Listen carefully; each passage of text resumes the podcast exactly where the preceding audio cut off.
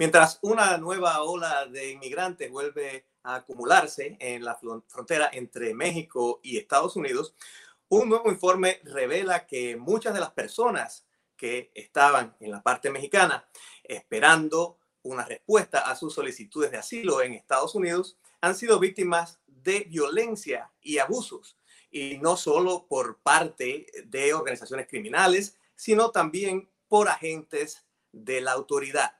Vamos a hablar de estos temas en los próximos minutos. Hola y muchas gracias por estar con nosotros en esta edición de El Nuevo Pod. Mi nombre es Irán Enríquez y los saludo desde Washington, la capital del país. Me acompaña precisamente José Miguel Vivanco, que es el director para las Américas de Human Rights Watch, es la organización que ha emitido este informe. José Miguel, muchas gracias por estar con nosotros en este espacio. Al contrario, un placer estar contigo, Irán. Pues eh, vamos a entrar de lleno y, quería comenzar precisamente eh, comentando eh, sobre el, volumen de, personas que está allí. Hablamos de 71 mil personas que, fueron enviadas a México por el, el, programa de Quédate en México que empezó en el 2019 con la administración Trump, ahora derogado.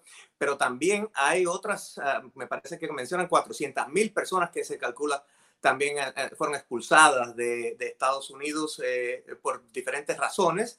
Eh, quiere decir que es una situación que eh, sigue incrementándose porque también siguen llegando inmigrantes. ¿Cuáles son los, los casos eh, más críticos que, que, se revelan en este informe? Porque se habla de abusos, pero bueno, es una palabra muy general. Efectivamente. Mira, a ver, aquí hay dos escenarios que tú los has mencionado. El primero es aquellos que, el, el, caso de aquellas personas que pudieron llegar hasta la frontera, eh, entre México y Estados Unidos y solicitaron asilo. Bajo la, el, el, programa este que se llama Quédate en México, em, eh, la administración Trump eh, les respetaba el derecho de asilo, pero les decía, mire, los trámites y, y, y, los resultados de su solicitud los tiene que esperar en México. Así es que lo mandamos de vuelta a México usted se las arregla allí en México y, espere a ver cómo le va eh, con su solicitud. Y eh, el volumen de personas que estaban en esas eh, circunstancias es por sobre 70 mil personas, de todas las nacionalidades, centroamericanos y también, por cierto, hay venezolanos, haitianos, cubanos, que estaban en, viviendo en México durante todo este, este tiempo, esperando resultados eh, por su solicitud de, asilo. La mitad de esas solicitudes fueron rechazadas, ¿no? Eh, y, y, un pequeño, bueno, relativamente pequeño grupo de unos 25 mil eh, les dijeron, mire, estamos considerando sus peticiones, están marchando los casos, pero tienen que seguir esperando en México. Ese es, una, es un cuadro. El otro cuadro, al que también aludiste, es algo que se dio a, partir de la pandemia, del COVID. Eh, la administración Trump, usando el pretexto del COVID, en marzo del año pasado, es decir, hace un año, eh, eh, aprobó una nueva ley que se reemplaza en el fondo esta otra, la de Quédate en México, porque les da total discrecionalidad a los guardias de la patrulla fronteriza y a todos los funcionarios de migración americanos que están en la frontera, en la frontera sur con México, para si interceptan una familia de migrantes eh, por razón de COVID, por, tratándose de la pandemia, los pueden inmediatamente deportar. Así nomás, así de sencillo, y los devuelven a México. Eh, sin ningún tipo de obligación de escucharles si ellos están reclamando, por ejemplo, solicitando asilo. Hay normas tanto nacionales en el país como internacionales que establecen que si una persona le dice a un funcionario, oiga, perdón, yo soy, no soy un inmigrante económico, yo soy alguien que está huyendo de mi país de origen porque allí me torturaron, me, detuvieron, me maltrataron, me están persiguiendo. Yo quiero aplicar, quiero postular al, refugio político. Eh, eh, esta política de Trump que se impone en marzo del año pasado y que está lamentablemente vigente hasta el día de hoy, esa eh, Biden no la ha tocado, les ha permitido expulsar 400, más de 400 mil personas sin mayor explicación. Y puede que muchos de esos, no, sabemos qué porcentaje, sean personas que podrían perfectamente calificar para el refugio político, pero no tuvieron ni siquiera la, posibilidad, la oportunidad de argumentar su caso.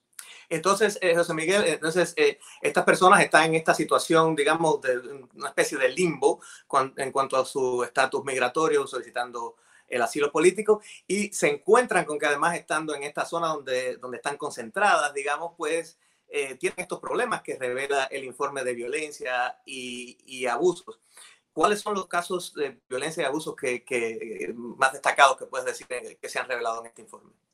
Mira, nosotros hemos hecho varias investigaciones que eh, eh, lo que hacen es examinar la situación de centroamericanos, fundamental, centroamericanos que cruzan por México y que llegan hasta la frontera.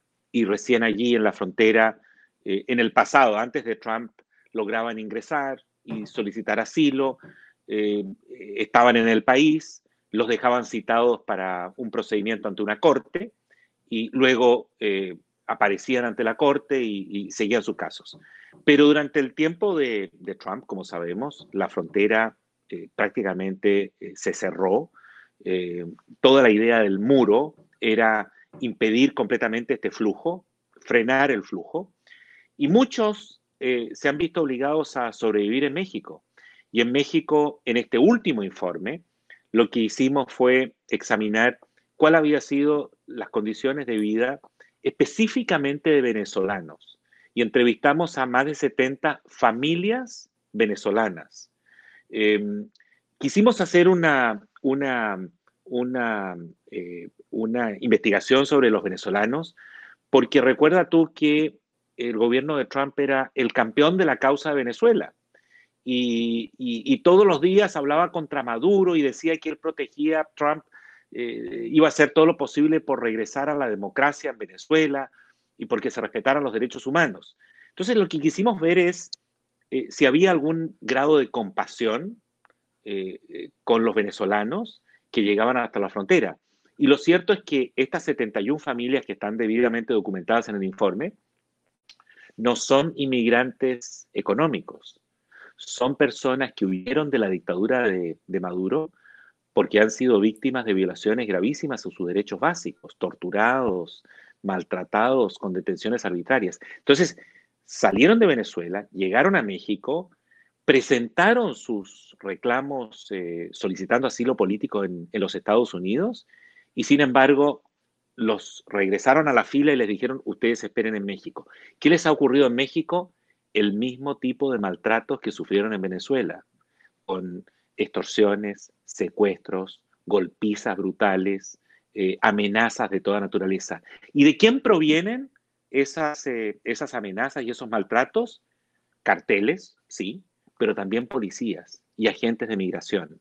Entonces, este, las condiciones que han vivido esas personas, obviamente que también afecta a los centroamericanos, no es que solo afectan a los venezolanos, pero eh, creo que este informe revela la enorme hipocresía del gobierno anterior, del gobierno de Trump, que por un lado eh, se presentaba como el campeón de la causa de Venezuela y muy solidario con los venezolanos, pero a la hora de la hora, cuando llegaban venezolanos con casos creíbles de asilo político, los lanzaban a, México, donde han sido eh, víctimas de todo tipo de atropellos.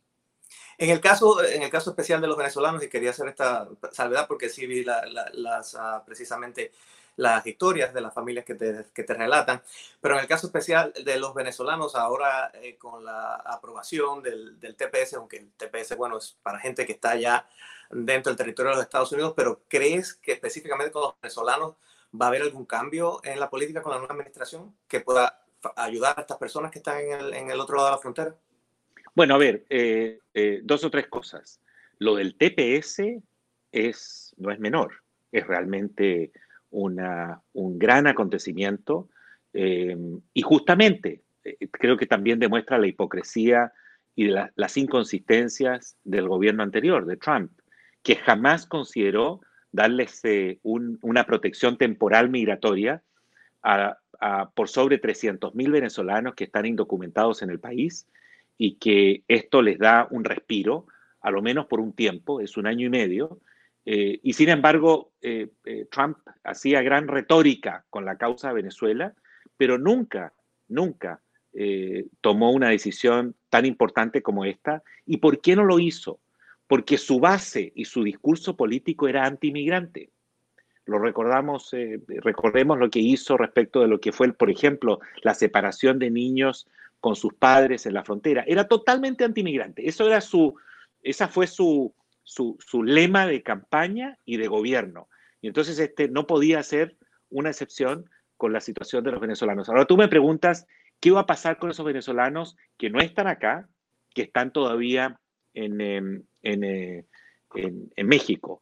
Eh, lo que la administración eh, Biden ha anunciado es que todos aquellos que en principio estaban calificando eh, para el asilo político en el programa Quédate en México que ha, sido suspendido y que estamos hablando de un grupo de unos 25 mil. Allí hay un grupo importante de venezolanos que nosotros eh, esperamos que, dado la, dada la, solidez de sus reclamos, eh, porque son víctimas de persecución en Venezuela, sus casos deberían ser eh, exitosamente, exitosamente tramitados y deberían poder ingresar a los Estados Unidos. Yo espero que en general la nueva política de la actual administración en materia migratoria permita claramente distinguir entre aquellos que tienen un, eh, reclamo sólido, auténtico, eh, de persecución política en sus países de origen eh, y eso sí se les puede rápidamente reconocer el estatus de refugiados políticos. Eh, desde el punto de vista de México, para México esto es también una situación complicada en, el lado sur de la frontera. Eh, ¿Por qué crees que el, gobierno de México, digamos, ha dejado la puerta abierta a que esta situación pase y crees que va a haber algún cambio ahora con la nueva administración en Estados Unidos? Mira, porque Andrés Manuel López Obrador ha demostrado ser un gran impostor eh, es, un, eh, es un, en el mejor de los casos, un actor que mm, habla de derechos humanos, de los derechos de los inmigrantes, en fin, eh, pero en los hechos su gobierno ha tenido un récord, yo diría, deplorable en materia de derechos humanos. Las desapariciones continúan, los índices de desapariciones, de ejecuciones, los maltratos a las mujeres, eh, eh, los, eh, los, maltratos a los inmigrantes, la impunidad sigue siendo la regla en México, al igual que los, las denuncias de corrupción. Este es un presidente muy similar en gran medida a Trump, un narcisista que construye su retórica y su narrativa en, torno a su persona y el culto a, a, su, a, su, a sus características personales. todos los días eh, agrede y arremete contra los medios de comunicación y la sociedad civil. Parece que para AMLO eh, los medios de comunicación válidos son los, simplemente los que aplauden al gobierno, como lo, eran para, Trump en el pasado. ¿Por qué AMLO eh, se, fue cómplice de Trump, me preguntas tú, en estas políticas migratorias donde dejaron en el completo desamparo a los, eh, a los migrantes, porque estos temas para él son secundarios. Eh, AMLO ha demostrado ser, al igual que Trump, tremendamente transaccional, ¿no? Y si eh, este era el precio, el de los refugiados o los migrantes, para poder conseguir un buen acuerdo de libre comercio con los Estados Unidos, con, con Trump, bueno, había que sacrificar este tipo de, eh, a este tipo de sectores de la sociedad o personas, eh, eh, porque eso era el, prerequisito que le exigía, le exigía Trump. AMLO, la verdad es que históricamente, en lo que, lo que ha sido la historia contemporánea de México, sin duda que va a ocupar un sitial entre aquellos jefes de Estado mexicanos que más se arrodilló frente al poder de Estados Unidos en cualquier orden de materias, incluyendo obviamente en estas que tocan eh, a los derechos humanos. Eh, José Miguel, evidentemente también hay en Centroamérica y en, Sudamérica hay condiciones que están generando precisamente todas estas olas de migración, tanto desde el punto de vista económico como desde el punto de vista político. ¿Qué crees que va a pasar en, los próximos meses y años con respecto a estas situaciones que, que pueden convertirse en una bola de nieve? Mira, yo creo que el gobierno actual tiene clara la película eh, respecto de las necesidades que existen en, Centroamérica, que es justamente eh, la fuente, el origen que explica esta, esta migración masiva a los Estados Unidos. No es solo las diferencias económicas entre Centroamérica y los Estados Unidos, me refiero a, las, eh, a la capacidad, por ejemplo, que tienen los salarios en Centroamérica y las horas que tiene que trabajar una persona en un trabajo similar y cuáles son los, eh, cuál es la remuneración que uno recibe en Centroamérica comparado con los Estados Unidos. Ahí hay una diferencia sideral, brutal, entre eh, las condiciones económicas en Centroamérica comparadas con las, condiciones económicas de una persona que desarrolla, insisto, una actividad similar, por ejemplo, la construcción o los servicios, eh, pero que eh, si ahorra y en un corto plazo logra capitalizar, como es la situación acá, que es lo que explica la migración histórica. Sin embargo, esta migración se ha ido incrementando eh, fundamentalmente por la violencia, eh, la corrupción, la falta de instituciones democráticas que garanticen justicia, la impunidad es la regla. hay países que ya pareciera estar en manos de los carteles, como es el caso de Honduras, que es una situación realmente dramática, pero otros, como por ejemplo El Salvador, gobernados por un déspota, como el señor Bukele, que eh, acapara y acumula cada vez más poder, eh, pero que no tienen el mayor eh, respeto por la división de poderes, por el Estado de Derecho, por la independencia judicial. En mi opinión, lo que una administración norteamericana debe hacer en Centroamérica no es aislarse, no es castigar a Centroamérica, sino que buscar maneras de eh, apoyar programas eh, que tiendan a mejorar las condiciones de vida, a crear, por supuesto, fuentes de trabajo, pero también a fortalecer, y esto es muy importante, fortalecer los mecanismos de control. Eh, cualquier recurso que se les entregue a estos gobiernos en Centroamérica debe estar, debe ser sujeto eh, a, una, a un escrutinio y a una vigilancia estrecha, porque de lo contrario se lo van a robar. Esa es la, esa es la verdad. Eh, yo acostumbro a hablar en términos muy francos y sin mayores eufemismos. Eh, esto, esto hay que tomar las precauciones, los recaudos, para que los recursos sean orientados a las necesidades realmente de los más vulnerables y sirvan para también fortalecer la institucionalidad democrática y la capacidad de los, eh, de los jueces, de los fiscales, para investigar a los poderosos y a, y a otros, y a las pandillas y a, las, eh, a los grupos eh, de delincuentes que también